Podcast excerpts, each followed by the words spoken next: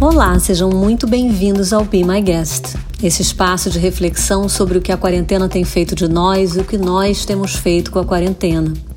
Eu sou a Cláudia Penteado e hoje eu recebo o médico e pesquisador Kaud Abdallah. Ele é paranaense e hoje vive em Maryland, nos Estados Unidos, e trabalha na empresa biofarmacêutica global Bristol Myers Squibb. Meu nome é Claude Abdallah, K-L-D, é um nome um pouco complicado. É, eu nasci e cresci no Paraná, eu sou médico e fiz faculdade de medicina na Universidade Estadual de Londrina. Depois da faculdade eu fui para São Paulo, onde eu uh, fiz minha residência médica no Hospital das Clínicas da Faculdade de Medicina da Universidade de São Paulo. Uh, continuei na, na Universidade de São Paulo fazendo meu doutorado depois que eu terminei a residência. E depois do doutorado, eu fui para os Estados Unidos e, e fiz meu uh, um pós-doutorado na Universidade de Harvard. Uh, depois que eu terminei todo o meu treinamento, eu voltei para a Universidade de São Paulo e fiquei uh, ensinando uh, e uh, trabalhando em pesquisa em imunoterapia para câncer no Departamento de Alergia e Imunologia Clínica do, do HC.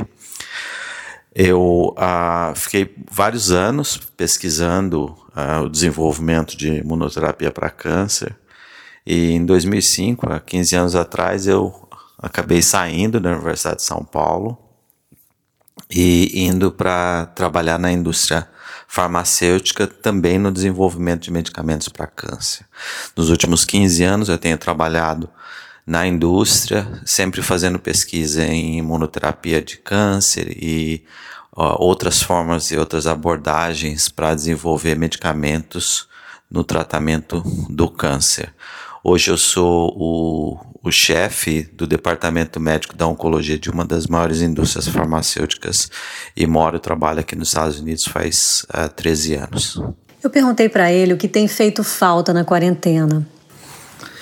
Bem, o que me faz mais falta é, durante essa quarentena é o tempo para ficar com os meus filhos, para a gente sair, ir no cinema e, e aproveitar fazendo alguma atividade juntos. Uh, isso é uma coisa que, que me incomodou bastante. Eu gastava muito tempo, eu ficava muito tempo com eles e agora a gente fica muito em casa e, e a gente acaba ficando muito tempo nos computadores, nas telas e, e a gente perdeu aquela oportunidade de sair junto e, e, e, fazer algumas coisas juntas. Eu gostaria muito de voltar a fazer isso assim que possível. E que novos hábitos serão mantidos depois do isolamento? Bem, os novos hábitos que eu adquiri depois do início da quarentena, eu acho que uh, uma das coisas que eu comecei a fazer, eu comecei a cozinhar mais, eu preparo mais as minhas refeições, eu gasto mais tempo pensando em como eu vou preparar e o que eu vou comer. Eu estou também comendo com mais, uh, com mais consciência, mais calma, mais presença. E, e essa, isso está ajudando muito a, a curtir a alimentação e, a, e, e, o que eu vou comer. Isso me ajudou bastante. Eu também estou mantendo uma boa disciplina nos exercícios, faço minha yoga, faço meus exercícios mais frequentemente. Então eu, eu, eu gost... a minha disciplina, tanto na parte da dieta quanto na parte dos exercícios, melhorou bastante depois da quarentena. Eu gostaria muito de manter isso, mesmo que depois, depois da pandemia.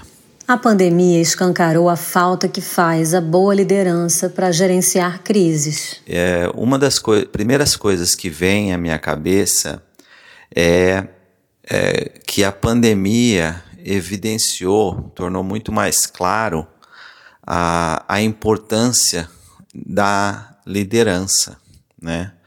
Em uma crise ou você ter uma liderança sólida que ajuda a navegar essa crise é fundamental. Esses dias eu estava lendo um artigo a respeito da primeira-ministra da Nova Zelândia e de como ela trabalhou e, e respondeu à crise da pandemia e o país está indo muito bem diante da, da pandemia E não só essa crise, mas outras crises que a Nova Zelândia enfrentou mais recentemente. Então, é, é um, um, líder que, que é, tem minha admiração, uma líder que tem minha total admiração. E a primeira-ministra da Nova Zelândia demonstrou a diferença de você ter lideranças fortes, lideranças claras, que tomam decisões lúcidas e, e bem refletidas. Essa é um, uma das coisas, das principais reflexões que eu tenho depois da pandemia. A, a outra reflexão importante é como é que, como que a gente está ah, reagindo à, à mudança na forma como a gente obtém informações. Então, uh, você vê que as informações eram uh, uh, dadas, né, elas, eram, elas vinham de algumas fontes e você tinha essas fontes como referência de informação. Por exemplo, uh, eu sempre uso uh, artigos de revisão ou artigos publicados por certas revistas para entender o que vai acontecer.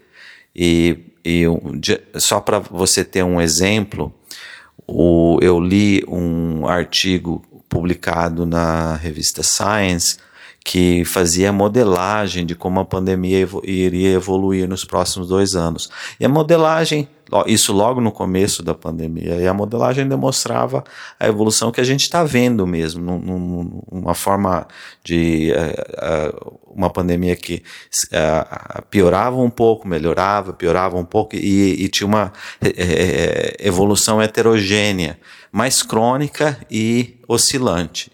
E eu acho que foi, é, ficou claro para mim que não era algo totalmente imprevisível. O modelo demonstrava isso.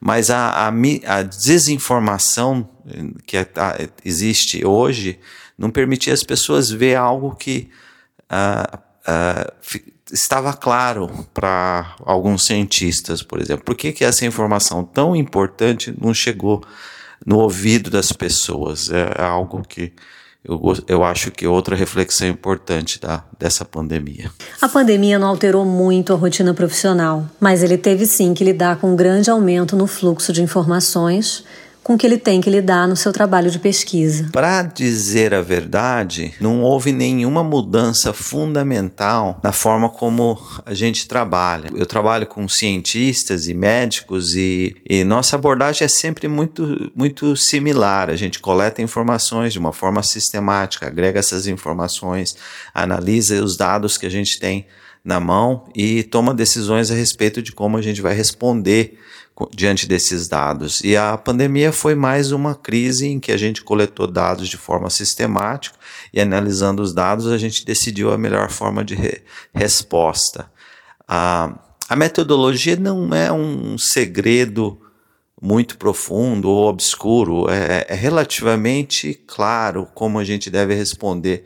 É, e a metodologia científica é, ela existe há muitos anos, mas eu acho que a, a, a, a quantidade de informação que a gente tem no sistema, na nossa vida, e a, e a forma como ela vem rápida e de muitas fontes, gera um nível de confusão muito grande. E, então eu acho que a gente tem que dar um passo atrás e fazer o básico, né? olhar as informações de uma forma uh, desapaixonada, uma forma uh, uh, objetiva e tomar decisões baseadas nessas informações. Eu pedi para ele falar um pouco mais sobre os desafios da sua área num momento de pandemia. Eu sou um pesquisador na área de câncer e um dos desafios que está que tá ficando muito claro para nós é que a, o acesso ao tratamento médico e o acesso a aos hospitais e aos médicos e, e aos exames de rotina, eles estão sendo, eles não são uma prioridade nesse momento.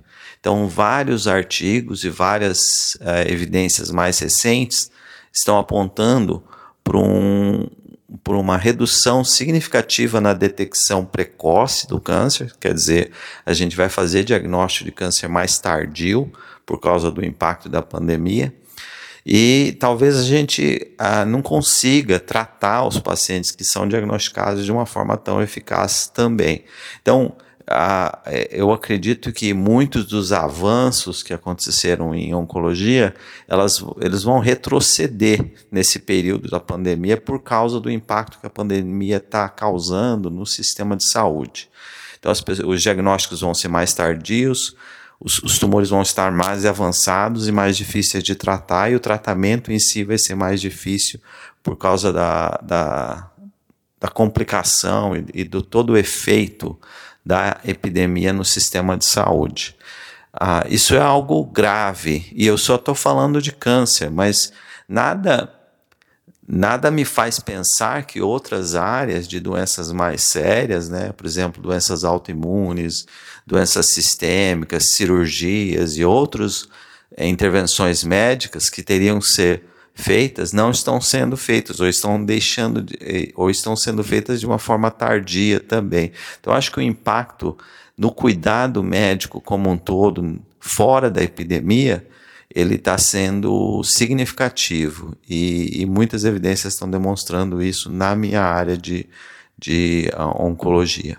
E o que acalma num dia ruim? O que eu uh, faço eh, quase diariamente e o que me ajuda muito a manter a calma e a lucidez é meditação, né? É um, o, você trabalhar com a sua mente e, e dar um passo atrás em como você lida uh, com o pensamento. Uh, como cientista, a, a, a, meditação me ajudou muito, porque ela me faz refletir a respeito de, do que eu estou pensando. Então, eu penso muito a respeito de como eu estou pensando. E, e esse, isso em, em, em, ciências de, do conhecimento, da cognição, uh, chamado de metacognição. Você pensa a respeito do pensamento em si. E, e isso faz com que você olhe não para o que você sabe, mas como você sabe. Qual é o método que você usa para chegar a uma conclusão? E, isso faz com que a gente reflita a respeito da, das, dos potenciais das potenciais fontes de bias, de, de vieses, uh, de, uh, dos potenciais falhas dos pensamentos. Onde estão os bugs? Onde estão as, as, a, as formas de pensar que não são adequadas, que fazem a gente errar. E isso faz com que você melhore a sua análise do problema e também melhore a qualidade das suas uh, decisões.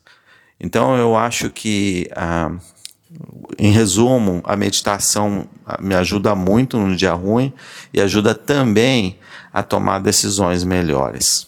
Você tem alguma dica para quem não está bem? O princípio fundamental que eu acho que as pessoas devem fazer é voltar para os aspectos fundamentais, para os aspectos básicos. O que, que é importante para um ser humano? Eu acho que uma coisa é ter certeza que tua dieta, tua alimentação tá boa, o teu padrão de sono, o horário de dormir tá bom, você tá se exercitando. Isso é, um, isso é uma coisa fundamental. Fora esse básico, aí olha como estão as suas relações sociais. Você está se conectando com as pessoas que são importantes para você, você está conversando com os seus amigos, etc. Às vezes, uma pessoa está gastando um, horas e horas é, vendo mídia social, vendo Facebook, vendo Twitter, vendo notícias e o que ela precisa mesmo é, é conversar por telefone com alguém, ou por FaceTime com alguém que é importante para ela. Então, se conecte com as pessoas que são importantes para você em diálogos que sejam significativos, que tenham significado para você. E, e você tem que entender quem é você. Você é uma pessoa introvertida, extrovertida, uma pessoa que gosta de certas uh, atitudes, certas coisas, então você tem que refletir a respeito de o que, que é importante para você. Então, acho que, basicamente, a, a minha dica é volte ao básico, se conecte com as pessoas importantes e reflita em você mesmo, em, em o que, que é importante para você. Essas serão as minhas dicas para você caso você não esteja bem nessa, nessa pandemia. E o que você tem lido e assistido? Eu leio muito o Yuval Noah Harari, né, os livros Homo Deus, Sapiens e, e outros. Ah, eu também gosto muito de um autor, um sociologista ah, americano, o nome dele é Nicholas Christakis. Ele escreveu um livro chamado Blueprint e uh, ele é um autor uh, que estimula uh, você a pensar de uma forma diferente. E, e eu hoje assim o mais recente eu estou ensaiando para assistir um documentário do Tristan Harris uh, chamado uh, Social Dilemma, Dilema Social, acredito que em português, e a respeito do impacto que a, a mídia, a social media está tendo na forma como a gente uh, entende o mundo e por que que a mídia está fazendo com que as posições fiquem extremas e polarizadas e que está sabotando e dificultando muito o diálogo e o debate. E esse é um ponto fundamental na minha cabeça. A ciência foi construída em cima do debate, do diálogo. Quando eu falo debate, não é o debate agressivo, o debate em que uh, os dois lados estão completamente fechados à possibilidade de mudar de posição. O, eu estou falando de um debate científico em que qualquer posição pode ser provada errada. Toda a verdade é, é provisória e as evidências elas podem mudar a, o que é a verdade no futuro. Isso é a base da ciência, a capacidade de você falsificar uma ideia ah, o bom cientista que muda de opinião diante de evidências novas, ah, o bom cientista muda de opinião diante de é, evidências novas. E às vezes eu vejo pessoas falar: ah, mas os cientistas não sabem o que pensam, uma hora pensa uma coisa, outra hora pensa outra. É exatamente isso que faz a ciência ser forte. Ela, ela está aberta a mudar de direção. Então eu acho que o debate, o diálogo e a capacidade de falsificar a tua posição, de falsificar a tua verdade, é, são conceitos fundamentais. E, e, é isso que eu gostaria muito que todas as pessoas aplicassem no dia a dia. Olhe para dentro da forma como você pensa, como você chega a conclusões, como você toma decisões, como você sabe algo, como e veja o método que você está aplicando no teu conhecimento, no teu saber. O método é mais importante do que o conteúdo. E, e o método precisa de diálogo, de debate de, e de capacidade de ser falsificado. O que ele mais quer é voltar a ter uma vida simples e normal. Eu vou uh, voltar às minhas atividades normais, né? sair com meus filhos, ir no cinema, sair no restaurante, ir nos parques e, e e ficar perto das pessoas que eu gosto, visitar os amigos e bater papo em volta da mesa a, a respeito da vida é, com os amigos. É isso que eu vou fazer, nada muito complicado ou sofisticado. O cientista deixa o seu recado final. O meu recado é que a gente tem que aproveitar a sabedoria que a ciência nos trouxe. Hoje, a ciência permitiu entender quem é o ser humano, como as emoções são importantes para os seres humanos, as relações sociais, como que a gente comete erros, como que a nossa cognição, nosso pensamento, quais, quais as, as coisas que desencadeiam eh, são viciantes, desencadeiam addiction, desencadeiam vício, e como que você pode trabalhar melhor e viver melhor. Tem muita informação, muito conhecimento, e todo esse conhecimento permite que a gente se conecte melhor com o que é ser humano, o, o que é importante para o ser humano, os amigos, as relações sociais que tenham significado, o amor pelas, pelos, pelos filhos, pela, pela pessoa que é importante para você, pelos teus amigos.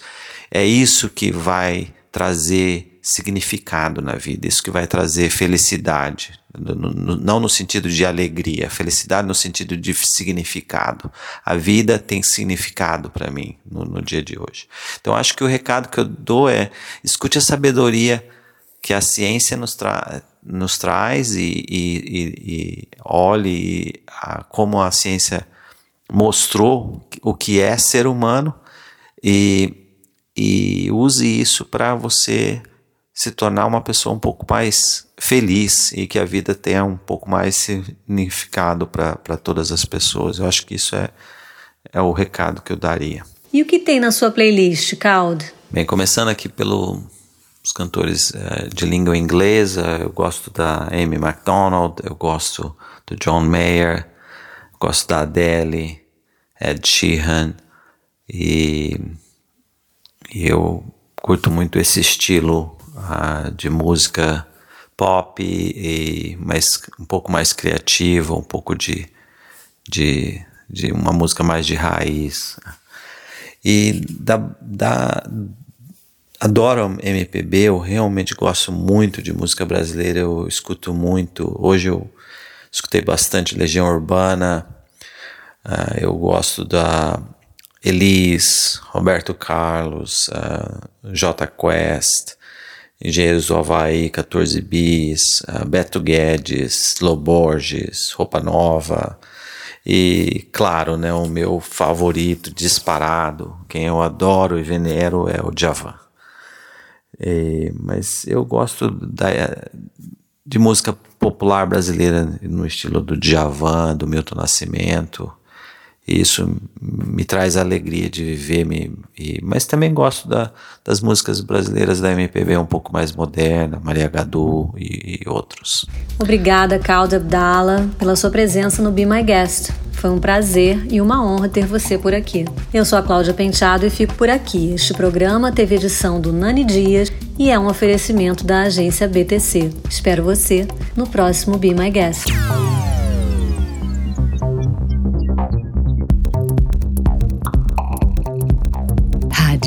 Be Pop. Be my guest.